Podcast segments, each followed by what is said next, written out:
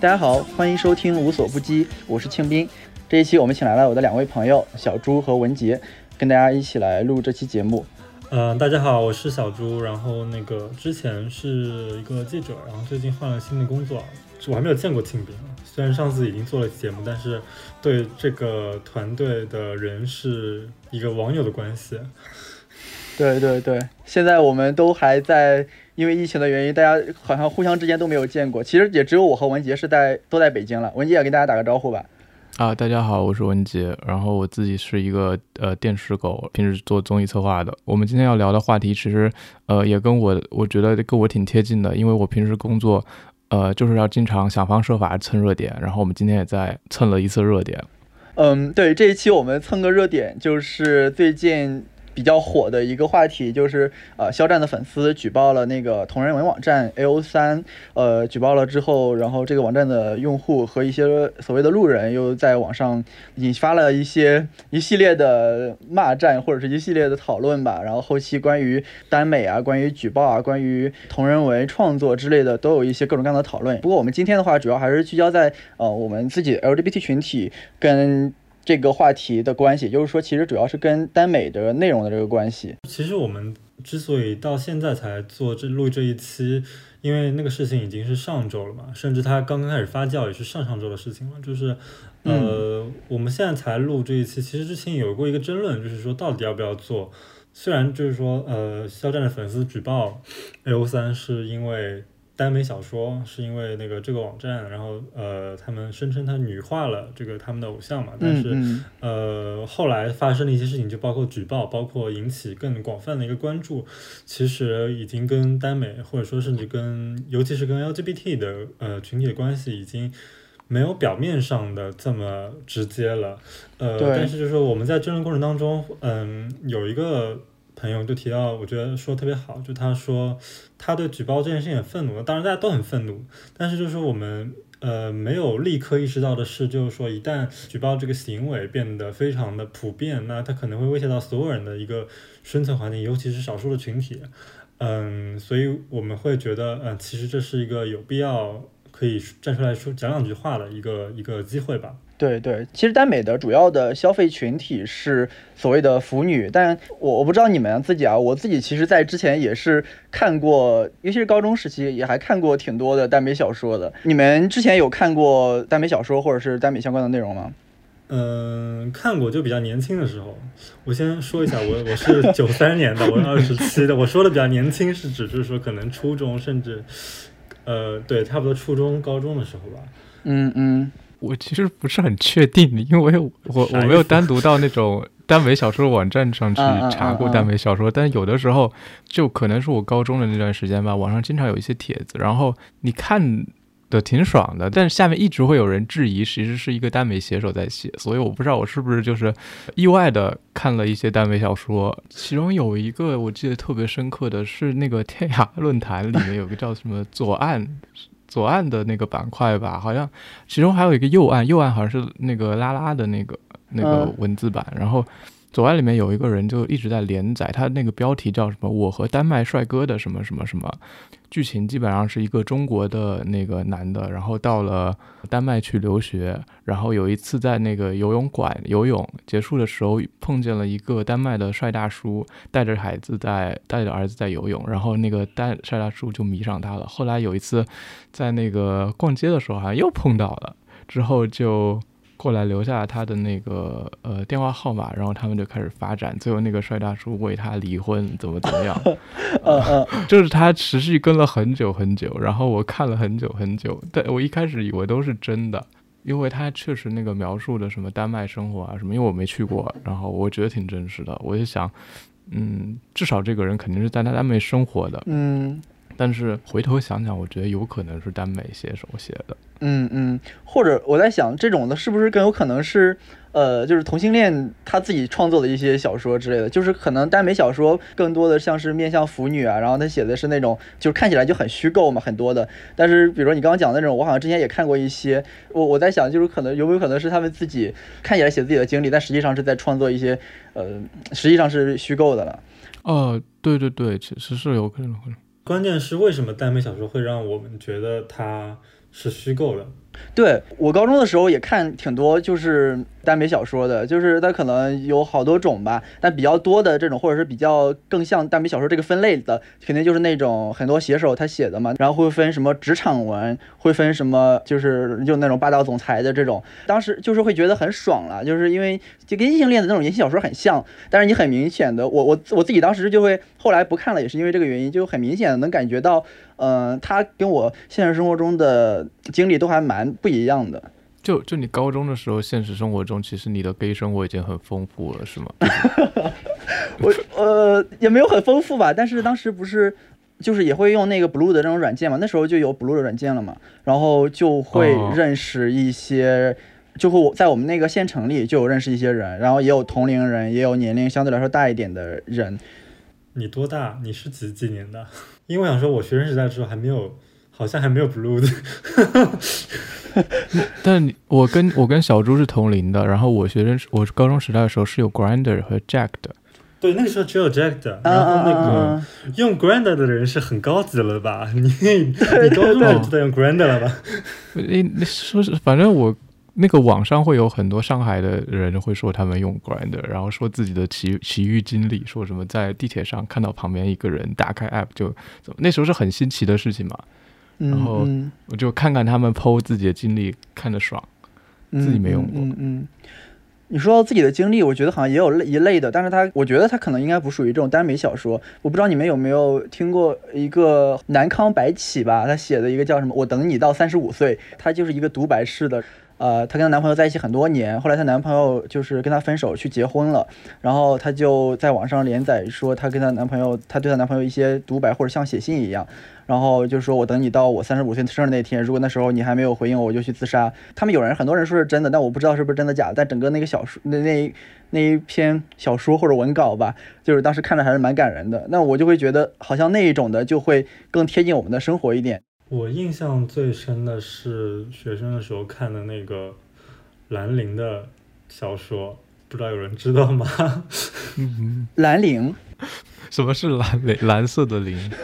不是，就是那个作者，那个作者叫兰陵，然后他当年还挺有名的，就是写了特别多的那个，就是像什么有也有篇叫《兄友弟恭》，就是那种年下恭。嗯嗯。关键是他有就是兰陵，用现在流行的话叫做兰陵。兰陵宇宙 就是他的那个好多好多篇小说里面的人物是有互相联系的，但是每每一篇的主角是不一样的，嗯，相当于就是说他有一个圈子的感觉，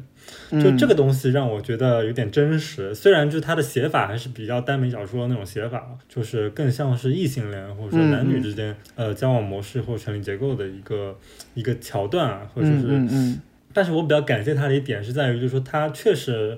嗯，描写了一些非常纯爱的一个情节，嗯，会让就是比方说，呃，一个年轻人知道说爱情到底什么样子。嗯嗯。当然，就是说，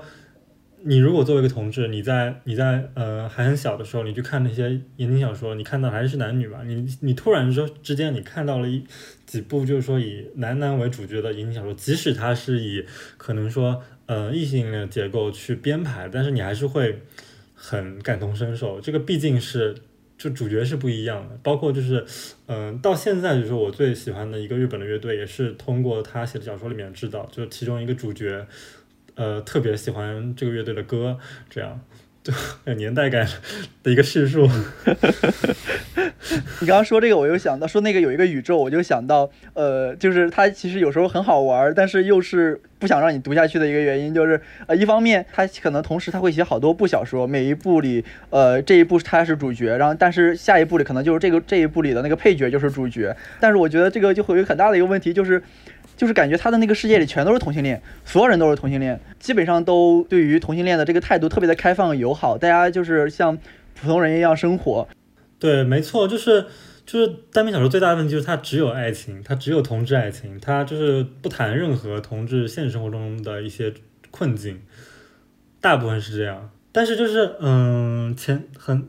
已经是现在要回过去看，已经算很多年前了。就那个上影的原著，嗯，呃，其实我自己看的代表作不是特别多，但是上影的原著应该算是比较相对比较新的单元小说了吧。然后那个上瘾是是写学生时代嘛，然后里面也会有些，嗯，我印象中会有一些家庭问题，然后也包括了就是说。嗯，是不是要出柜这种挣扎，好像就是似乎好像近年的一些耽美就是有会涉及到一点点这些问题，但是，呃，像我当年看的那个兰陵写的小说，它真的就是纯爱。对对对，就是它里面其实有的时候也会说有一些，比如说 bad ending 就不好的结局，但是其实都不会是因为所谓的社会压力或者是自我认同。很多时候都还是因为他这一段关系当中，对方可能不爱他了，对方出轨了，对方怎么样怎么样了，基本上没有跟社会上大家真实真实的同性恋的一些处境有有接轨。嗯，哎，说到上瘾，你们有看那个上瘾的电视剧吗？看了呀。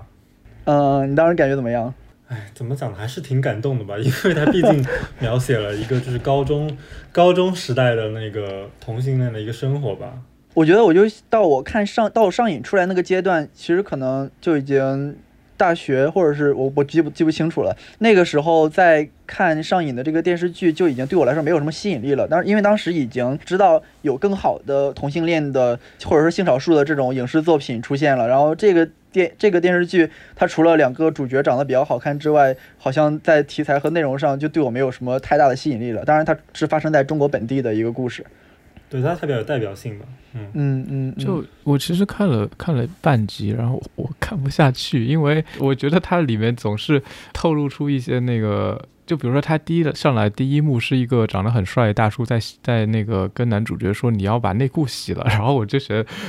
怎么一上来就这种样子，然后我就没有看下去。后来看了一些 cut，然后我发现就是他们那个感情的表达都是很就两个特别生硬的人，就是说我要我要跟你上床，我就要把你压在身下，我就要逼捅你。然后，所以我我是不太能接受这种，因为包括我跟我的女女性朋友们也聊过，我问他们就是说，呃，你们希望有一个。霸道总裁特别主动，然后对你避同啊，然后嗯怎么样嘛？然后其实就是当中没有谈过恋爱的人都希望有这样一个人，但是当中已经谈过恋爱或者已经结婚的都不希望有这样的人。嗯。这个可能在异性恋的那些影视作品里也很多吧，就是霸道总裁的这种。前两年什么《欢乐颂》啊，他们都不是说，你说那不都是性骚扰吗？很多男性角色的那些行为。嗯，包括黄景瑜后来的人设不就是霸道总裁吗？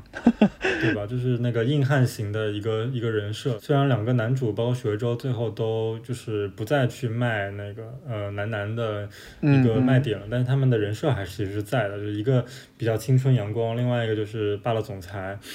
嗯，怎么讲？我觉得，我觉得在剧情里面设定就是黄景瑜，就他里面角色叫顾海嘛，作为就是一个呃被掰弯的直男，他去这么演，就是也不算是太太让人觉得突兀吧。但就是确实这个东西是延续了说大家对于这种所谓霸总的这种幻想。嗯嗯嗯。对，其实你这样说的话，他那他的角色其实可能也没有那么的奇怪，因为其实我之前也也看又看过一个帖子，然后是一个 是一个在加拿大的高中生和他的。呃，你的情节我似乎已经知道了，也是这种，就是直男被掰弯，然后他的那个人也是他的对象，也是这种情况。然后我觉得那个还挺真实的，因为他是在加拿大上高中，我是在美国上高中，然后我觉得他讲的东西还比较真实，但有可能可能也是编的，我也可能又上当了。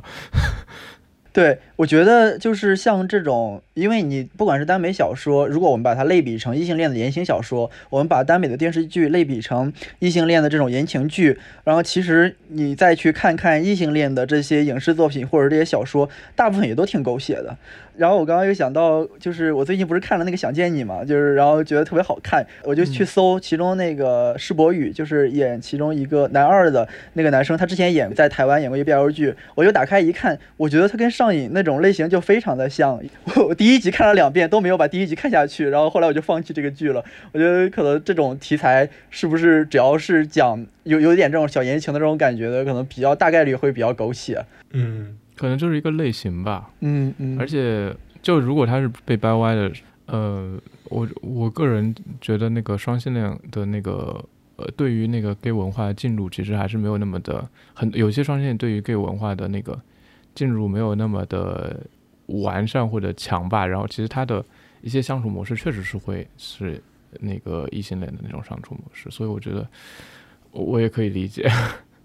哎，对你刚刚这个讲了一个蛮有意思的事情，就是其实，在耽美的这种作品里，很少看到有零点五这样的一个角色吧？就是呃，基基本上这个呃攻和受零和一其实是分的还蛮明显的。好像哎，我我看到那天就是谁发出来的那个界面的那个报道，嗯，然后里面有提说是说是在那个很多现在的一些耽美小说里面都是双方互攻那种。然后哦是吗？嗯，对，而且没有明显强弱之分。然后他还举例子说是《上瘾》《镇魂》和《陈情令》里面两方都是作为平等的人并肩同行，相依相互依仗。但是我不知道这个的那个准确性啊。《上瘾》里难道不是黄景瑜那个角色是公吗？对，电视里面是的。然后那个小说是不是我没什么印象了？好像我记得最后好像是出现了护工的桥段吧？嗯，但就是这其实也不是特别重要，对。它只是单纯的对怎么讲性行为的一个表现，但是它整个情节的一个结构还是按照那个或多或少还是会有一些人的影子在里面，这样。是。然后包括你刚刚讲说最后出现一个护工，但那种时候很多时候就感觉像是他的一种妥协，或者说我爱你的一种表现。就跟丈夫说今天我来洗碗一样，是吧？就是我们刚才聊的，其实更多是一个呃被消费意义上的一个同性恋的形象，在影视作品当中嘛，就是可能所谓被改编的耽美小说的影视剧。那因为其实这些东西之所以会之所以会被改编，也是因为它的原著有庞大的受众，所以有商业价值。对吧？它是一个，它是一个消费意义上的一个作品，就是嗯，但是实际上，虽然国内的影视荧幕上面就是说，呃，LGBT 小人群的一个形象不是那么多，但其实还是有的。呃，不管是好的正面的形象，还是负面的形象，当当然大部分是负面的形象，就是嗯嗯，其实蛮多电影里面都会，国产电影里面有些时候会表现一些就是男同性恋，但他们通常是可能。很娘炮，或者说是，呃，我记得经常有这样的桥段是什么？一个女主去相亲，然后啊，导演会会安排就是四五个男的跟她见面，然后其中一定会有一个就是非常娘的人，然后这个人就是影射同性恋嘛，就是一或者是娘娘腔。那当然这是一带有恶意的一个呈现，对。你刚刚说这个影视作品，其实就是什么《非诚勿扰》啊之类的，其实挺多的。包括最早的时候，那个那个谁嘛，《丑女无敌》里面那个陈陈佳明还是什么王佳明还是什么，就是那个王凯演的那个角色，一个设计师，然后也是个。超级娘娘腔，呃，然后包括后来那个失恋三十三天嘛，就是那个文章和和那个白百合演的那个，其实也是一个蛮刻板印象的一个娘娘腔的角色。失恋三十三天倒不算是负面吧，我觉得它更像是就是编剧特别知道说女生很渴望一个 gay 蜜，对吧？然后但就是现实生活当中，他们又就是饱受那些呃直男和渣男的，主要是渣男吧，渣男的伤害，那么。如果一个 gay 蜜可以同时提供体贴又提供就是说忠诚，那当然他又是直的的话，那就非常好。所以就有这样一部电影，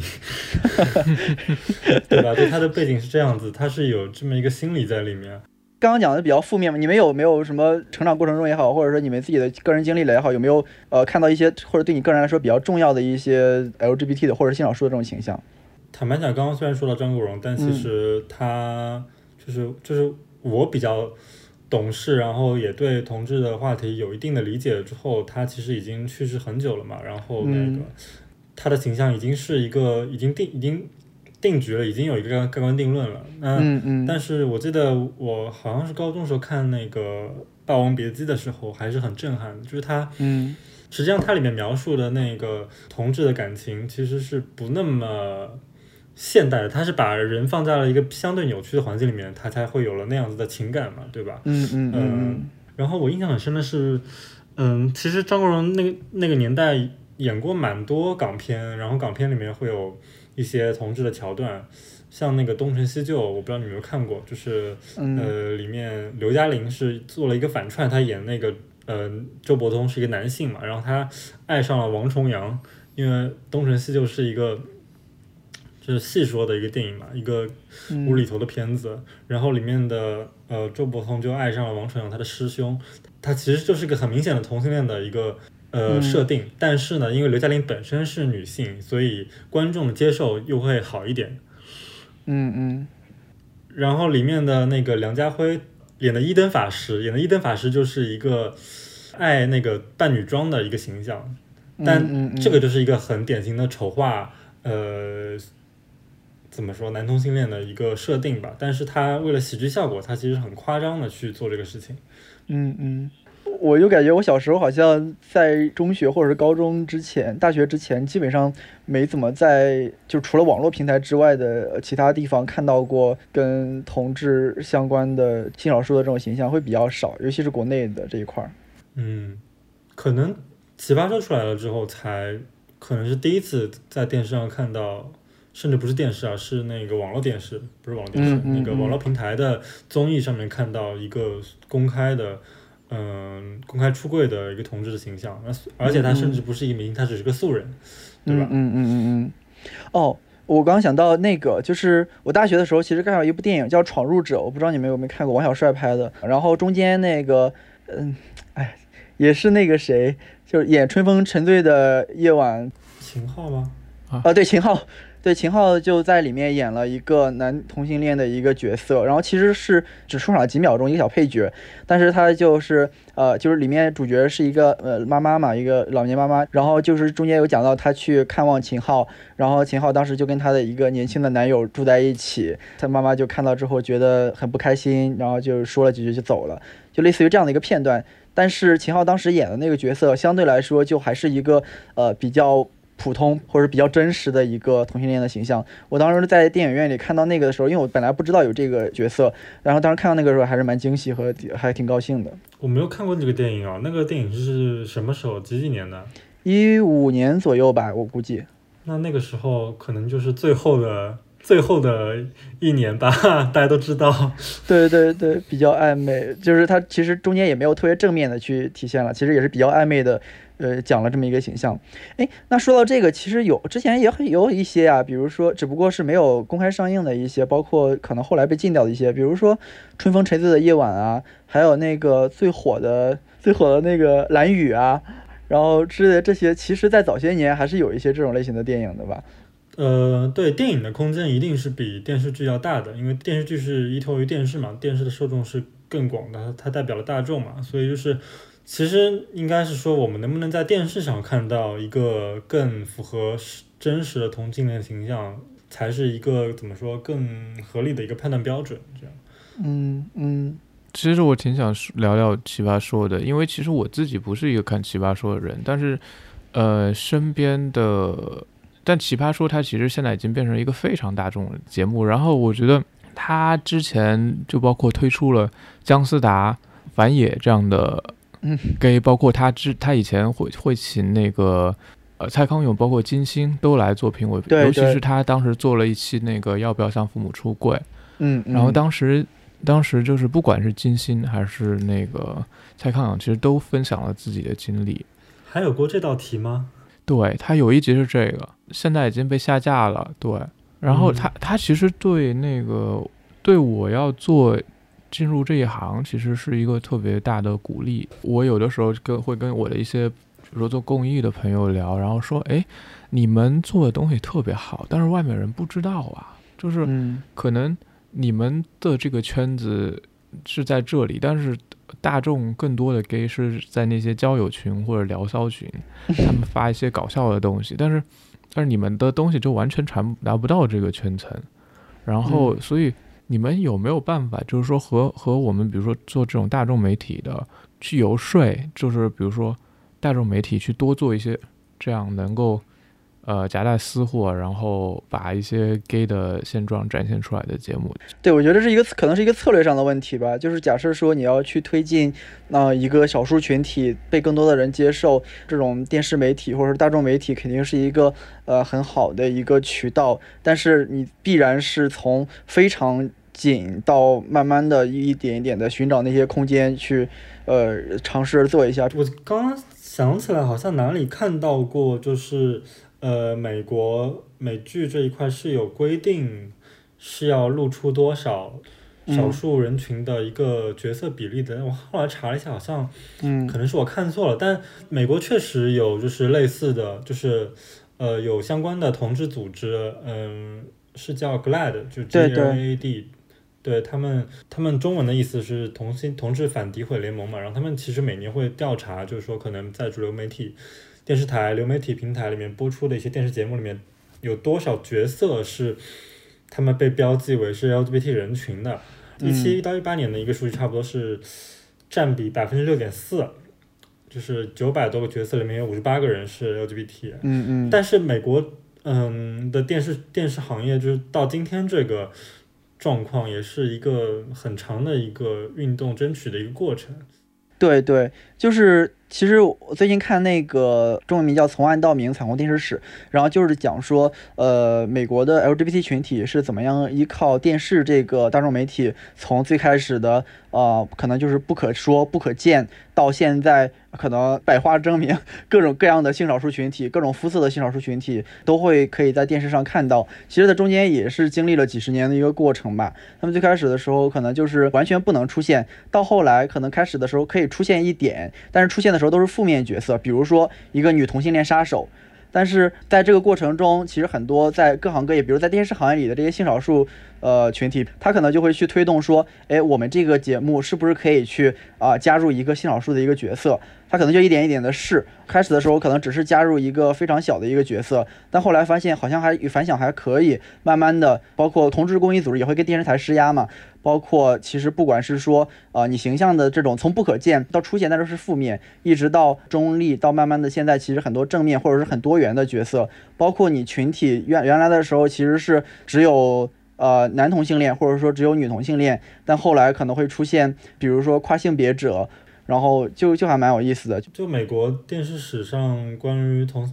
LGBT 的人群的一个展露，就是其实也跟他们的社会环境是很很一致的。就是，嗯呃，你刚刚说到说到负面嘛，其实不只是负面，就是中国的电视上出现过，呃，男同志可能只是丑化而已，但在美国电视早年，可能他们甚至是被枪杀，或者说是，对，呃，他本人就是一个杀手，他是一个恶人，他是一个罪犯，就是是这样子的一种设定，嗯，来去出现在大家面前的。对，就就其实我感觉这个跟他对于亚裔的一些描描述这种历史挺相似的。嗯，我看文杰有写到，然后刚没聊到，就是就其实呃 HBO 那一部《Looking》，就是它中文名字叫《寻》嘛，对吧？嗯嗯就是那个剧带火了那个小狼，就是 Russell Travel。r 啊、r u s s e l l Tovey 对吧？Russell Tovey 这个算是现在应该算是男同性恋大众情人吧的一个明星，然后然后他他这部剧应该也算是我看的第一部，就是比较完整且真实去以 LGBT 人群为主角去拍的一个剧吧。对对对，我当时也看了这个，还蛮喜欢的。其实坦白说，小狼在里面演的也是一个霸总的形象，他是渣男吧？是是是，对，霸总加渣男，就是他其实是相通的，但是他确实他的他的生活的细节，他的那个社会所处的社会，包括它里面有一些单集会特别去探讨说，呃，攻和受的角色到底是不是固定的，然后。呃，比方说受在开始知道我可能要去晚上可能会发生什么之前，我到底要不要去灌肠，他会有这种讨论，他特别真实。对，因为我我那时候是生活在旧金山旁边，然后我我就觉得哦这这这个就是真实的生活，而且那时候我是没有谈过恋爱的，然后然后他其实给我做了很多在旧金山 dating 的指导，然后我后面真正谈恋爱的时候，我经常就觉得我是在活在那个剧里面。来来聊一聊你在旧金山是后来是怎么实操的呢？就首先，呃，我我知道，就是你在旧金山 dating 的时候，很容易跟不同的种族进行 dating。然后嗯你能看到，比如说，就其中有一集就是那个主角他他认识了一个拉丁裔的，然后他去上网搜拉丁裔的某个部位是不是 uncut 的，嗯。然后我就慢慢的知道一些这些 stereotype，然后包括你就是你你真正在生活中 dating 的时候，你你是很容易遇到不同族裔的，然后他其实是开放了我的一个思想，就是说，呃，你就是他给我脱敏了，给我进行脱敏了，所以我后来呃 dating 的人是不同种族的都有。好的，对，然后还有一部分就是说，我原来会觉得我一定要是一个什么特别时尚的人，我才有我才有资格去去 dating。后来发现就是说，其实这个剧里的那群人其实都是千奇百怪的，然后每个人都有自己的市场。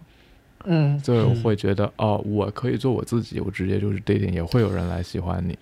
嗯嗯，我我不知道，我不知道是不是因为美国最高法通过了同婚之后，感觉也有可能也跟媒体有关系，就是流媒体整个平台有个爆发嘛，更多钱进来，更多资本进来了，让这个同志少数群体的这个话题材就有一个爆发式的增长，有这种感觉。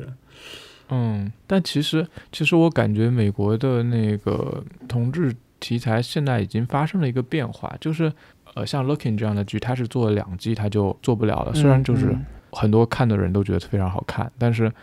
它的收视率真的很低，然后所以 HBO 只能只能把它取消掉了。嗯，包括就那段时间，就是刚合法化的那段时间吧，然后美国那时候有个电视台叫 Logo，就专门做 LGBT 呃内容的，然后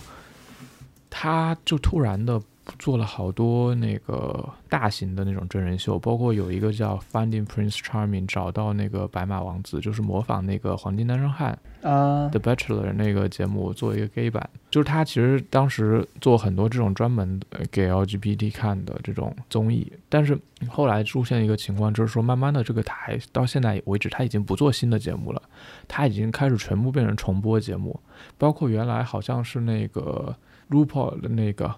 变装皇后秀原来是在他那边播，现在也跑跑到别的台去了。因为他其实发现了一个趋势，就是说，或者美国 LGBTQ 群体吧，越来越多的到一个主流的平台去摄入内容，因为主流平台已经满足了，就是已经有它的形象的展示了。对，假设我假设我能平时就能看得到的话，我没必要再单独看一个跟我呃我自己专门为我开设的频道了。或者说，在那个方向上，呃，与其说我给这个性少数群体单独开一个频道，更不如说我们自己去争取，让我们的形象出现在大众的。渠道里，然后让我们日常不用去专门看一个什么东西，就可以看到我们自己的形象出现在各个地方。对，其实包括呃，我刚才其实一直有提到一个脱敏，不管是说我觉得就是电视上有 LGBTQ 形象对于大众的脱敏，还是说一一部 Looking 这样的剧对我自己的脱敏，就好像我们现在说我们这一代年轻的粉丝，呃，就是说他用一种举报的方式去打倒他呃不同意的。人是有一部分原因，是因为他观念形成的这段时间当中，中国就是这样的，他就会用这种方式去做这件事情。嗯嗯。那如果，所以所以我个人在我们是不是说要支持这个耽美剧，即使他把那个他改成了社会主义兄弟情，嗯，这件事上面，我们要不要支持这样的剧或者这样的内容？即使说它其实反映的不是呃 LGBTQ 的真实生活，嗯，那。我觉得我还是会支持。嗯，我觉得这个就很有意思一个点就是，呃，为什么你会觉得呃肖战被同人文写成了一个跨性别者，或者说一个女性，你就会觉得这是对他的一种侮辱呢？假设说你在在你的成长过程中，或者你的受教育过程中，接受了这种多元性别的呃一些各种各样的形象或者各种各样的教育的话，可能。他就不会觉得是一个多大的事儿了，就会觉得哎也挺也挺好的，也挺正常的，也是一个很饱满的一个人人人设的一个形象。嗯，一个在性别议题上比较开放、比了解了解比较多的年轻人，就是说无论如何他是比较能够接受所谓的，包括就这次反对的更多的声音，更多是在落在创作创作自由上面吧，就是这其实是相通的嘛。那但其实嗯，刚才刚才文姐有提到说。举报对少数人群的一个威胁，就是跟这次的事件还是有一定的区别。就是，嗯，其实举报这个行为本身，在过去也就是一直有在威胁到可能说一些少数群体的一些生存。就像，呃，美美国就是。六十年代那个薰衣草恐怖的时候，党内举报共产党嘛，共产党和同志是一体的，那所有同志都是共产党的一份子，共产党分子会被联邦联邦政府那个辞退，那这已经是这只是在社会上身败名裂，那在国内可能同性恋还没有被去罪的时候，就是因为我我去年就是夏天的时候有在做那个北京广场这个系列的内容嘛，然后当中其中有个广场我们选择了就是那个东南公园。然后东南公园里面有一个特别有名的，嗯，公开出柜的一个老人叫宁国峰，然后他绰号叫巴黎小姐，是那个北京同志圈的一个很著名的一个人物嘛，嗯嗯，呃，但他当年就是说有被人举报，然后最后送去劳改。举报这个行为一直是对我们造成过伤害。那但是但是怎么讲？肖战这个事件呢，就是很多人总结为厌女，就是大家接受不了我的偶像，嗯，做性转这个事情，他接受不了我的偶像是一个女人，这个让人很困惑。但其实，嗯，一些文化评论也会说，这个东西厌女背后跟。跟恐同是相通的，就是你作为女性，你厌女，那可能本身还是对于呃你作为女性的一些价值，或者说你自己的认同，可能也并没有那么好，所以你才会觉得，如果你喜欢的一个形象，它被它被扭转成了性女性，反而是对她的一种侮辱。就好像假设说有一个人告诉我们说谁谁谁是 gay，哪个明星是 gay，我们不会说觉得。我靠，这太可怕了！这这这简直是对他的一种侮辱。好像就是，如果说我们是对于同性恋这个角色是比较认同的话，好像就不会出现有这样的一个推测。嗯，刚才那个小猪说到那个东南公园的那个，当时小猪也给我看了那篇故事 FM 的报道吧。然后他其实里面有说到一个点，就是说他们那时候其实呃在那个法律还禁止这个把它定为流氓罪的时候，他其实。他不会公开的去问对方是不是同性恋，他他其实是有一些黑话，比如说，嗯，呃，比如说你是嘛啊，然后我们以前的这种同志黑话其实是在现实压力上迫不得已的一个选择，但是现在我们发现就是已经有一些同志梗其实已经进入了大众文化，就包括比如说一零，其实大家都会知道，嗯，就是像这样的同志词汇变成大众流行的一个梗，就是两位觉得这是不是一个好事？我我我不知道，我觉得就是有有一些时候，我觉得还蛮就是不太喜欢的。比如说现实生活中，别人如果问我是一是零，我就说，那你那你做做爱的时候喜欢什么体位啊？因为你在问我这个问题，对我来说其实是一个，它并不是一个我的一个身份标签，而且我我觉得它可能就是一个呃性行为的一个方一个姿势。我我不喜欢你这样问我，因为我觉得你好像这样问我就会对我带来一些各种各样的预设。但我可以理解，就是呃，就是很多人他自己会愿意去做这样的区分，包括实际上也是在做这样的区分。我自己不太喜欢的一个点是，大家把这个事情当做了一个理所当然的事情，或者当做了一个所有人都应该这样的一个事情。我我会觉得它是对于呃性少数群体的一个刻板印象就会很明显，就就就会很严重。坦白讲，就是在同志圈内部，关于一零的刻板印象都还是严重存在的。就是现在就去谈，就是说这这个东西，这个文这个所谓的文化，就是被大众去了解是不是合适，可能也有点早。大家开玩笑可能是 OK 的，但是我觉得它不合适的点在于，就是因为它。被很多人知道了，很多人知道它是一个梗，那它就它就只是一个梗而已。当它变成一个梗了之后呢，它就会被营销，你懂我意思吗？嗯，就是有一些商家会拿这个东西来来做做文章，就这个是让我比较不舒服的东西。只如果只是可能网友去开玩笑的话，我倒是觉得还 OK。嗯，因为当然，其实在实际上的传播当中，这是必然的，但是我还是会觉得不好。就是实际上的传播当中，肯定还是说，呃，这种。呃，短平快的内容，或者说非常简单的这样的概念，非常好玩的这样的概念，比较容易传播。嗯，但实际上在这个传播的过程中，很多更复杂的一些情况，就在这样的一些俚语当中就被掩盖掉了。就比如说一零这个事情，那大家都呃觉得这很好玩，然后可能也觉得，哎，同性恋分一零挺挺有意思的，你是一还是零？问起来挺挺好玩的。但好像，呃，比如说，当我们再去聊到说，呃，同性恋需要去复制异性恋的这样的一些模式吗？那你这个一零是必须要这样分吗？以及，呃，有有一吗？这样就是好像觉得，呃，就是同性恋呃关系当中，啊，比较有男性气质的这个角色会是一个稀稀缺物，然后女性气质的那个角色有时候反而会被诋毁。其实这一些还有很多很复杂的这样的问题，在这种短平快的传播当中，其实是会被掩盖掉的。其实我我自己呃觉得，其实很多他们就是比如说职人对于这个知道了解一些这些短平快的词汇，然后同时知道友谊吗这样的呃这件事情，包括我现在有一个朋友经常跟我说“处处零处处零”这个这个梗，什么梗？处处零，就是到处都是零。哦。然后其实我觉得这个其实我可能 gay 们首先在在开这些玩笑。所以他其实也不是，如果说他，就是我们自己也在开，你是想说我们自己也在开这个玩笑，然后呃，然后怎么说这些梗到了其他人身边，反而可能是他们了解我们困境的一个窗口吗？对，其实其实呃，有一个好笑的事情，就是那个攻和受的概念，其实是一个直男科普给我的。我觉得他肯定也是从耽美那边听来的，嗯嗯，然后也有可能是某个腐女科普给他的，我估计，嗯嗯，然后所以我觉得没有耽美的话，其实很多时候就是 gay 也也接受，也挺难接受到这些科普的。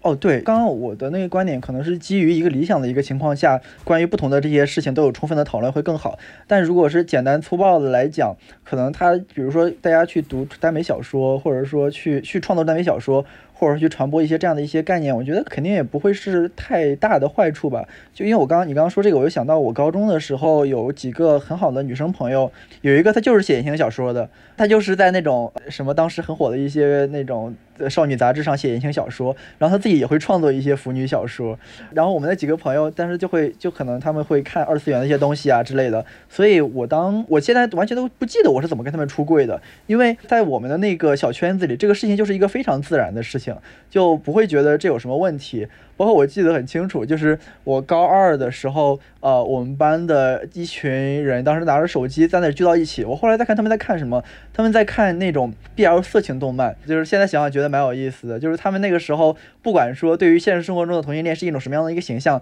但他们至少知道了有这样的存在，而且可能也不是一个极端抵制的一个状态。可能从这个角度上来讲，其实这些内容也是。啊，对于性少数群体的被接纳来说，也是有很多意义的吧？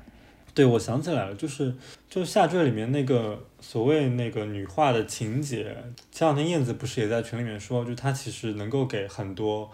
跨性别的人群提供一些间接的安慰嘛。虽然它里面的里面的角色本身不是跨性别，但是跨性别者自己的认同是可能是类似的。就包括那个呃，Visible，就是那个从暗到明那部剧里面，就是美国电视上第一次出现跨性别的角色。嗯，就是我我记得我记得好像是是一个罪犯还是什么，是一个很恐怖的一个形象。那后来才有了，